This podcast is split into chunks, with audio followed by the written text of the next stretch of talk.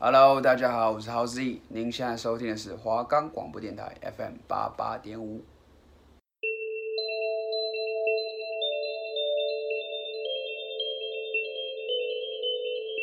哎，子琪，子琪，你知道吗？我昨天遇见一件很恐怖的事情，哎，什么事啊？就是啊，等等，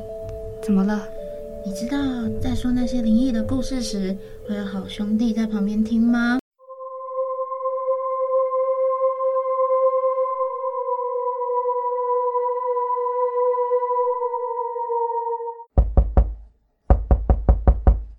害怕，我们带你从科学的角度来看都市传说，从不同角度剖析乡野传说。爱听又害怕灵异故事的你，千万不要错过我们的节目。我们的节目可以在 First Story、Spotify、Apple Podcast、Google Podcast、Pocket Cast、SoundPlayer 等平台上收听，搜寻华冈电台就可以听到我们的节目喽。欢迎收听《假鬼假怪》。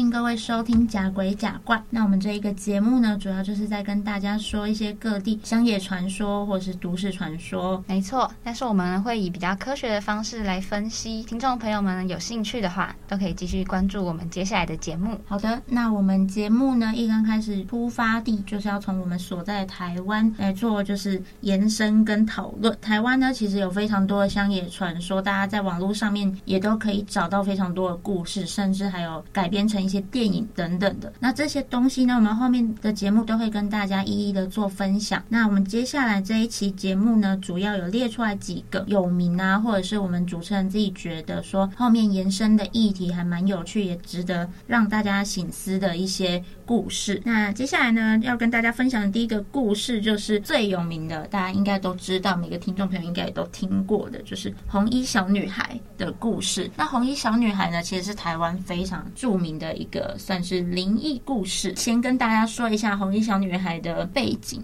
故事。那就是红衣小女孩的故事，其实离我们都还蛮近的。像我们的话，呃，出生年大概是两千年左右嘛。那这个故事发生是在一九九八年的时候。哇，那很接近。对，就是非常接近我们出生的年份。那在一九九八年三月初呢，就是有一个家族，他们到台中的大坑山道去游玩，然后。那个地方呢，就那个山区，他们有一个景点叫做风洞石。家族成员呢，觉得他们可能出去玩都会带一些，像我们现在到哪里玩也都会，比如说哦拍拍照啊，或者是说录一些嗯线动啊之类的来做纪念嘛。嗯、那那个时候呢，他们是以 DV 手持 DV 的相机来做记录。在这一个游玩的过程，其实非常快乐，然后也很充满兴致。不过呢，就是奇怪的事情发生，就是在他们结束这一场就是旅行之后。回家过后约莫半年的时候，就当时出游的其中一名成员就是过世了。那在办丧礼的时候呢，就是有人想到他们当时在大坑山区拍下的一些影片，就是他们可能想要去呃纪念那个亲人啊，或者是说大家一起看看当时出去玩的那些影像，然后来回忆那位亲人。结果呢，没想到他们居然在那个影片里面发现了蛮离奇，然后也有点恐怖的画面，就是他们发现那天在大坑山区玩的那个。就是呃过世的那位亲人的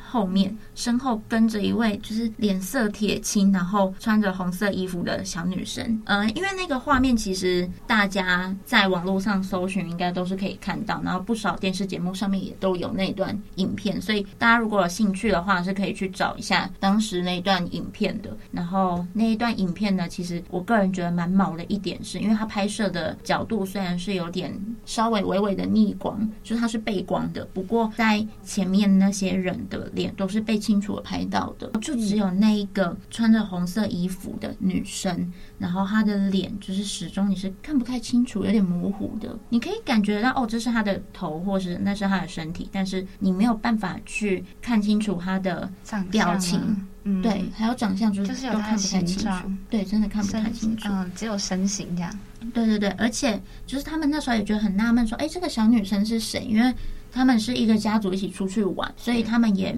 就是大家彼此有谁都很清楚嘛，都认识啊。嗯、然后他们就去问说：“哎，这个女生您认识吗？”或者是说他们有问当天一起爬山的山友说：“哎，这个小女生是你们的小孩吗？或者是说你们的孙子之类的？”然后。他们也通通都说，哎，这个小女生我们其实不认识，不认识。对，然后而且那个女生的着装也不太像是会去登山的时候穿的一些服装。往生的那位亲人呢，大家就发现说，嗯、呃，因为他们是露营嘛，然后他们就发现说，在他就是笑的那一刹那，他的。牙齿是露出有类似獠牙的，就是影像，然后就看起来就有点触目惊心，你知道吗？后来呢，就是这个家族就把那段影像提供给电视台，然后就被一个灵异节目放出来，所以这个影片呢就在台湾人民台日饭后之间就成为大家聊天，然后跟津津乐道的一个话题。对对对对对。后来主持人有去一一的请当地的居民，然后来说，哎，你们有没有看过这个小女生或什么？之类的，但是完全没有人看过他，而且当时就是听说看过那一卷 V8 影片的人，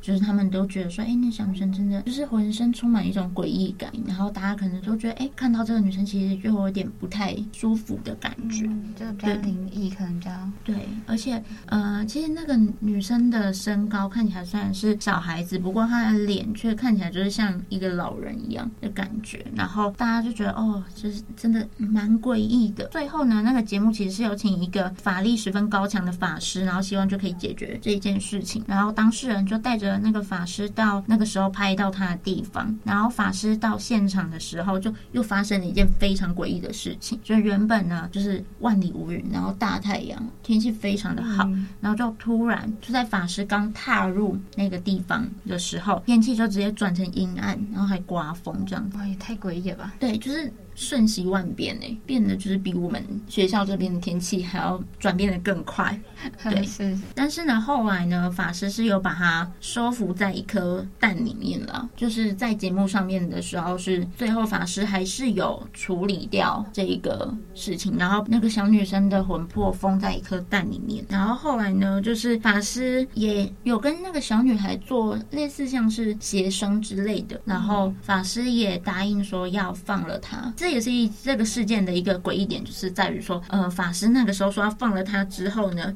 他就把那个蛋壳打开嘛，就是打碎，然后结果呢，里面的蛋黄跟蛋白居然都是黑色，就是不像我们一般看见的蛋白跟蛋黄的样子，就是那个蛋整个都是黑色的。然后我其实小时候有看过一个节目，然后说过说，哎，如果生蛋呢、啊，就是碰到一些呃邪气很重的东西，其实它的蛋黄跟蛋白是会受到影响，然后会变黑。我小时候就有看过这个，是，所以它里面是其实是已经碰触到一些邪气。对对对对对。不过也有人质疑说那个影片是造假的，就是众说纷纭。嗯，不过就是大多数的人都还是相信说，哎，那个影片其实真实性还蛮高的。因为如果说它是一个假影片的话，也不至于说就是到现在为止还没有人去拿强烈的证据来打脸它。大家也都蛮多。人好像有看过类似的事情，不过没有像他们拍的那么清楚啊。然后这就是大概红衣小女孩的一个背景故事。那再来呢，我要讲的第二个故事呢，就是嗯，就是在那个民国八十四年的有一个幽灵船事件，就是发生在台中地区。我也是台中哦。刚刚上一个故事是对啊，看台中可能很多鬼故事这样，不好说。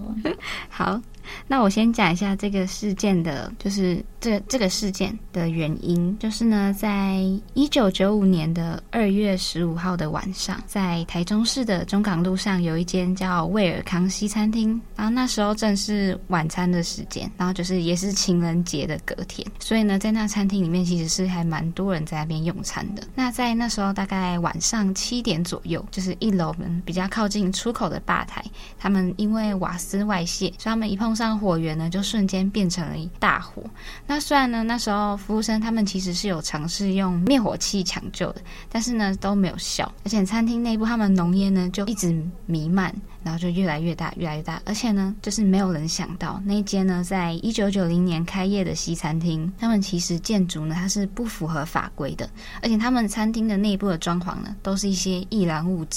而且。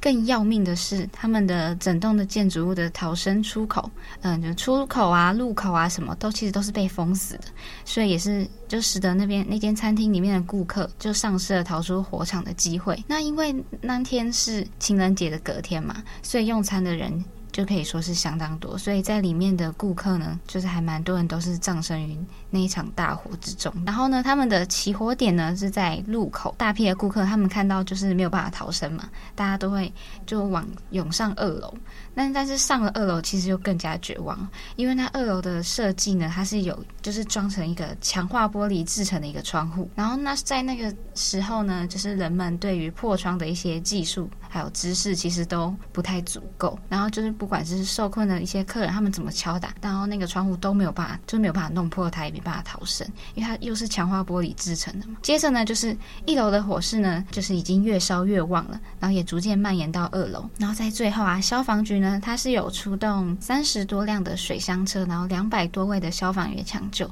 但是因为当他们到场的时候，其实呢看到的就只剩下大量堆叠在二楼窗边的一些受难的他们的遗体，因为已经太迟了。所以这场大火呢，就是嗯可以说是恶火啦。他们已经夺走了六十四条性命，这算是在台湾历年来就是第二个比较多人死亡的火灾。那就是这个大火啊，他们造成死伤很多。嘛，所以呢，在那之后啊，就那个案发的地点，他们的灵异传说呢，就开开始有人在众说纷纭啊什么，然后都没有断过，说那个地方可能是有什么是奇怪的现象啊等等之类的。那在那个那一场大火之后，那个餐厅呢，他们就被改建成是。五金行跟停车场，而且他们还在二楼供奉了，就是地藏王菩萨啊，还有玄天上帝跟五财神赵公明的神坛。但是偶尔还是会有人就会在那那间店的转角处感觉到可能有什么东西在那边徘徊，算是有点就不可思议的现象。但是又没有人可以去解释说到底是什么，就大家可能觉得那边就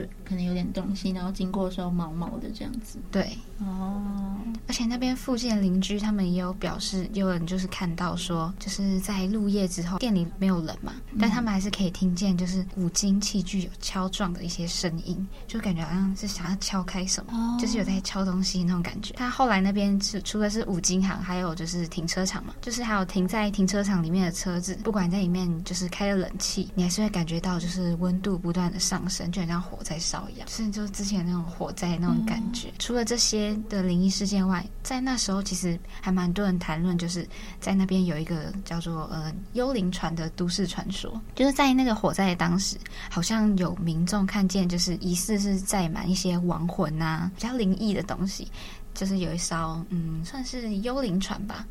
就飘在那个餐厅的上空，而且还有一些人影在晃动，就是一些民间传说。那根据啊那时候。就是那边会有一个民间传说，那这艘船呢，它所到的一些地方，就是会发生重大伤亡的火灾事故，而且呢，在这艘船载满一百个人的灵魂之后，它才会离开。所以就是它还没载满的时候，其实就是它会一直飘在那，然后可能会去寻找下一个目标。那它现在载完了吗？在那时候，嗯，等一下我会。就是可能后面还有一些其他地区的，oh, okay, okay. 对对，但是还是就是在那些事情之后呢，还是有人就是可能会看到，就是那疑似有看到，就是看到幽灵船，对对对，在那里飘之类的，嗯，哇，就是很毛，蛮毛的，以后走路都要看一下天空，有点害怕。对，就从那时候开始嘛，然后幽灵船它就会在台湾，就是像一个巡回的概念，哦，巡回哦。对啊，因为就是有人看到，像是在台中的第一广场，嗯，还有台南的中国城，嗯，跟新北市的重新桥，在这些地点，大家好像都有看到疑似是幽灵船的这个它现踪这样子。对，那那边有发生什么就是意外啊，或什么的吗？还是说就平安度过？嗯，这几个地点是。平安啦，但是因为台中的第一广场后面就是有在改造啊什么的，嗯、就可能它还是有一些就是比较灵异的现象。故事，对对对，而且也有人说就是在那个第一广场，它的电梯就是可能其实是通往另外一个世界的路口。哦，对对对，就是很多那时候很多一些民间传说，某个学校的电梯一样。啊、哦，是，对对对，第一广场的，就是它广场一楼的庙。就是因为刚刚有说到嘛，他们的大楼的电梯是被认为是连接通往另外一个世界的通道，所以也有人说他们广场一楼的庙其实就是为了镇压在这边的冤灵而建的。哦，真的哦？对。那也还有蛮多网友，他们也分享，就是他们在这边的一些撞邪的一些经历，像他们电梯停止运作，那但他当时站在的位置是电梯门的前方，他从门缝就有感受到一股热气，然后特别是呢，在电梯内部呢，还有一股寒意，所以是门缝有热气，可是电梯的里面是寒意，嗯，这样就会变成就是他们的热气嘛，在门缝还有门外就会更明显。嗯而且呢，在门外还有一些火警铃声响起，就是威尔康餐厅的事件发生当下的那些，就是仿佛像历史重演这样。那是真的蛮蛮恐怖的。对，嗯，而且他们的电梯门一打开，就还是一片漆黑。就是如果你灯啊，你没有打开的话，你可以看到地板就是很黑很黑，就感觉永无止境，没办法见底的那种感觉。对，就是感觉，像目目击的这些人，他们就会觉得说，嗯，他们的描述啊，都是跟那种火灾啊，然后死后世界就是有相关，就好像冥冥之中是有一股力量，把就是那个第一广场那边的，还有威尔康大火之中，就让他们变成有一个连接。然后就是在那件事件之后嘛，北中南就是陆陆续续都有发现一些比较重大伤亡的火灾事故。就是还蛮多传言说，是因为幽灵船它要载满一百人，所以它开始就向南北移动。哦，对，像是那个一九九五年的四月十七，就在台北西门町有一个叫快乐颂 KTV，它有被被纵火，然后造成了十一死十三伤的悲剧。那在一九九五年的四月，屏东市的狮子林 KTV 也发生了火灾，然后夺走了二十七条的人命。哇！那再来是一九九六年二月十七，台中的三民路的夏威夷三温暖也发生了大火，十七人呢就葬身于火窟。再来是一九九六年的二月二十七号，台中市的民族路上的民生大楼也发生火灾，导致了十三死二十伤。其实这些加加起来，差不多将近要一百人。所以在那个之后呢，大家可能就是认为说，哦，那。那个幽灵船的一百人是不是应该已经载满了，然后就离开了？嗯，所以之后就是就没有类似的一些事件发生，嗯、算是有嗯平安的平息了一段时间吧。到了两千零五年的时候，二月二十六，台中的金沙百货它也发生了火灾，造成四个人死亡。那因为呢，它其实跟之前的那个威尔康大火，他们发生同样都是在二月。所以这一次呢，也传出有人有又目击到了幽灵船。本来大家觉得幽灵船应该已经离开了嘛，所以后来大家想说，他可能是不是又要再重新载满，就是一百人之后呢，他流就是流传流传就到现在，就差不多二十年。可是，在二零零五年之后呢，嗯，就是目前还没有听到一些比较重大的伤亡。可是这个传说呢，就是大家一直觉得。就是大家还蛮深信不疑，说是不是真的有幽灵船？但是后面幽灵船事件还是一直流传在民间。不过其实就是比较以比较科学的方向来讲，就是因为其实那间那间餐厅它本来就是不合法的嘛，嗯、所以在那之后，就台湾人就开始重视一些，就可能餐厅的环境啊什么，就是促成了一些公安环境上的一些，大家就会开始注重。嗯，对，就是希望可以避免。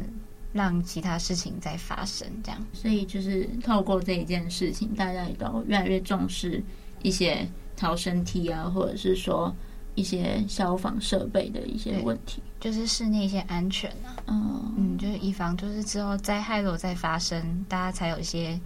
就可以逃生的时间那跟机会这样。嗯、那接下来下一个比较灵异的现象就是，嗯，在彰化地区其实有流传一个叫做送肉粽的一个习俗。听到送肉粽呢，千万不要以为是跟端午节有关，因为一讲到送肉粽呢，就是可能其他县市人会以为是哦端午节那个送肉粽嘛，但是在彰化地区的人，他们就不这么想，而且他们心里还会发毛。那因为送肉粽的用意呢，其实是用来送走上吊亡灵的怨气，所以在彰化地区啊，只要有一些，就是他们会有一些公告说，哦，今天晚上有送肉粽的仪式啊，就是他会请大家都要回避，然后你也千万不要铁齿啊，不要去凑热闹，因为有一些贴纸啊凑热闹的人，不久之后可能就死亡啊，就是一些发生事故的啊都有。所以呢，在送肉粽在当地人的心中算是一个非常严肃的事情，所以千万不要拿送肉粽来跟彰化人开玩笑。在送肉粽的那天晚上啊。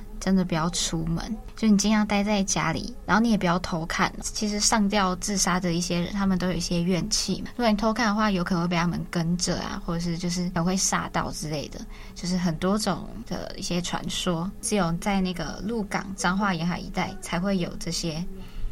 就是因为当初他们是叫做吊死鬼，就把上吊人当做吊死鬼，所以才会因为吊死鬼啊，然后他就是以肉粽一串一串的样子来暗喻就是上吊的人，所以才会叫送肉粽。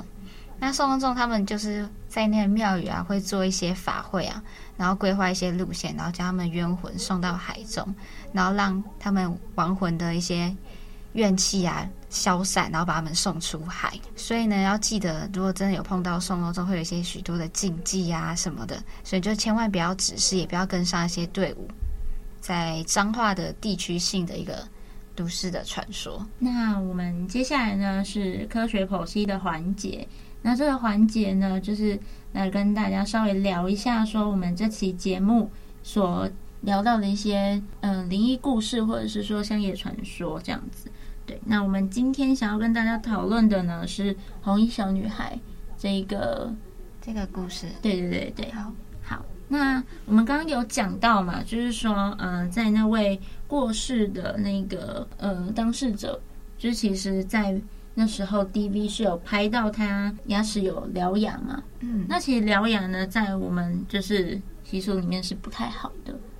哦，对，对，就是你如果有獠牙，或者是说，嗯、呃。拍照的时候出现獠牙，那代表说就是有东西要来带你走了，比较鬼神的那方面的一些算传说吧。对，然后嗯，那在科学的角度来看呢，其实那时候大家觉得说那个獠牙也不是说真的它就有獠牙，是可能一些当时的光线拍摄。嗯，看角度啊，对对对对，还有人提出来是说，哦，感觉比较像是，因为他们那时候拍是用那个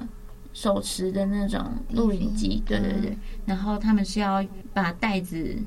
拉出来，然后再交给电视台嘛，然后就有人说呢，因为其实那感觉比较像是，呃，他们的录影带有毁损，嗯，就是可能那边有磨损到或者什么，所以造成呃在牙齿那个部分的。一些影像，它的成像并不是那么清晰，然后看起来就像是有獠牙那样子。那再来呢，我们就回到就是我们故事的主轴——红衣小女孩。那个女生究竟是谁？那是不是真有其人呢？其实大家一直以来都蛮好奇这个问题的。其实包含我小时候看。节目的时候，我自己都一直在想说，可是她看起来就像是一个人啊，就是一个人形，可能只是说拍不太清楚之类的。而且那时候可能摄像机的画质并不是到那么的清晰，所以呢，其实这个困惑也同时存在在很多观众朋友的心中。那有人呢，那时候就是在大家就是吵得沸沸扬扬的时候，就有人说，哦。我就是红衣小女孩，就有人自己承认了，自己跳出来。对对对对对，然后呢，自己跳出来承认的那个女生，她是一个就是在附近卖米粉汤的一个小贩，她就说：“哦，那个人其实是我啦，这样子。”不过后来呢，就是电视台就是有去做追踪，然后就发现说呢，其实那个女生并不是红衣小女孩，是造假的。嗯，对对对对。然后呢，为什么后来发现说哦，其实她是造假的？原因是因为，嗯，原本流出来说她是红衣小女孩那个女生，她其实是另外一个电视台为了要可能或许是冲人气啊，或者是提高收视率之类的，就是我们不确定她到底是为了什么。不过她就是不小心误报了，然后就报说哦，这个女生是红衣小女孩。不过后来呢，大家就是说哦，其实。她不是，后面有一些追踪报道，就是最后有洗白，就是说哦，其实她不是啊。这件事情呢，也让大家呢又更加困惑了。本来大家就一直在想说，她到底是人吗？还是其实她不是人？就是这个疑问一直存在在大家的心中。然后又突然有一个人跳出来说，哦，其实是我。然后最后又被踢爆说，哦，其实不是他。对，大家就会更好奇，大家就非常的好奇，到底是什么？到底是谁？其实还有一些民俗老师。就是看的那个呃，所谓我们的红衣小女孩那个录像带，然后他就说，那个我们所谓的小女孩，她其实呢，嗯，在他们民俗的称呼里面说的是叫做山精，山里面的精灵啊，妖精之类的，对对对对然后呢，因为他们说那个样子，其实基本上来说已经。不像是人的样子了，因为他的走路姿势，因为后面其实有完整的录像带就是流出来，那他们有拍到说，嗯、那个小女孩其实跟在他们登山队伍的后面的，所以是有拍到她走路的样子。对，然后他们就说她走路的姿势其实是像是有点像是小跳跃的那种行走。就不太像是我们人一步一步这样走的，嗯，对对对，而且呢，他的眼窝是两团黑色的，然后是看不见眼球的，然后他的鼻子呢也是凹陷下去的，就是他不是一个所谓人形的样子。然后，就其实有蛮多民俗老师都说，哦，这个应该不是我们认知中的人类，或者是说我们就是认知中的一些鬼魂之类的，而是。可能是山上的一些魑魅魍魉，哦，对，就是可能本来就在那座山的一些妖精，对对对对对。然后，其实红衣小女孩这个东西，就是大家都众说纷纭啦。有人说是哦，可能是某个小女生的魂魄；有些人说哦，她其实是山里面的妖精。对，那这个说法呢，其实我觉得都还算是蛮有。就是说服力的，因为大家都有提出一些证据之类的。不过不管怎么样呢，其实这就是一个传说。嗯、那我们也是抱着说宁可信其有，不可信其无的态度啦。就是可能说大家去一些，比如说山里啊，或者是说嗯、呃、海边的时候，也不用到过于害怕说哦会遇到什么东西之类的。我觉得就是我们只要有做好所谓的一些。安全的一些东西，就像刚刚你也有讲到的那个幽灵船事件，嗯，就是如果说嗯、呃、有可能有一些灵异的一些现象也好，那可能有一些就是无法解释的事情也好，不过呢，主要会造成有些事故的原因，就是蛮多时候就是可能跟人为也有一点关系啊，是。就可能自身自己安全啊，对啊，然后环境的一些隐忧啊之类，反正就是自己要就是出门在外嘛，尤其是一些比较偏僻的地方，嗯、就是大家都自己要注意安全，这样。对啊，所以就是有些人可能说，哦，会不会是他们遇到了那个小女孩之后，那个亲人才过世的？嗯、所以我觉得呢，这种说法其实是有一点点太，就是有点太偏颇了。嗯，而且比较对可能比较牵强。对，说不定那个亲人可能本来就有一些什么身体状况，一些就是他说明他自己本身的状况就不好啊什么的。而且人的生死本来就蛮无常的嘛，对，就是你永远都不知道下一秒可能会发生什么样的事情，所以其实我会觉得说，哦，这或许我们可以说成是巧合啦。嗯，对。那我们就是我们现在活着可以注意的点，就是说。可能我们到哪里要注意自己的安全，对，然后要小心之类的，对，嗯，这点蛮重要的，对，这一点真的蛮重要的。好，那我们今天的节目呢，就先到这边告一段落。下一期节目呢，我们会讲更多，就是台湾的乡野传说，因为台湾真的有太多故事都讲不完了，太多故事可以讲。对，那下一期呢，跟大家偷偷的预告一下，我们会说。呃，玉山小飞侠的故事，还有嗯人面鱼的故事，对，那还有其他就是很多精彩的故事，对，要跟大家来做分享跟讨论。那下周的同一时间，记得就是不要忘了收听我们的节目。那谢谢大家的收听，我们是假鬼假怪。